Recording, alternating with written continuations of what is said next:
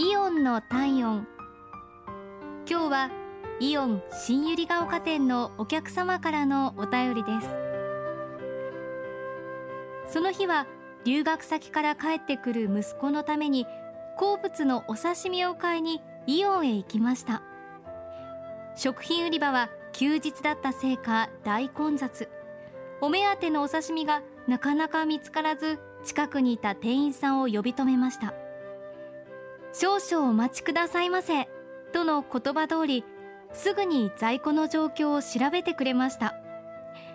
まもなくお刺身が店頭に並びますのでこのまま生鮮コーナーでお待ちいただけますか？とのこと。その店員さんは別の業務で忙しかったにもかかわらずお刺身を手に取る私の姿をしっかり見届けてくれました。久しぶりに再会した息子とお刺身をいただきながら親子水入らずの楽しい時間を過ごせました。本当にありがとうございました。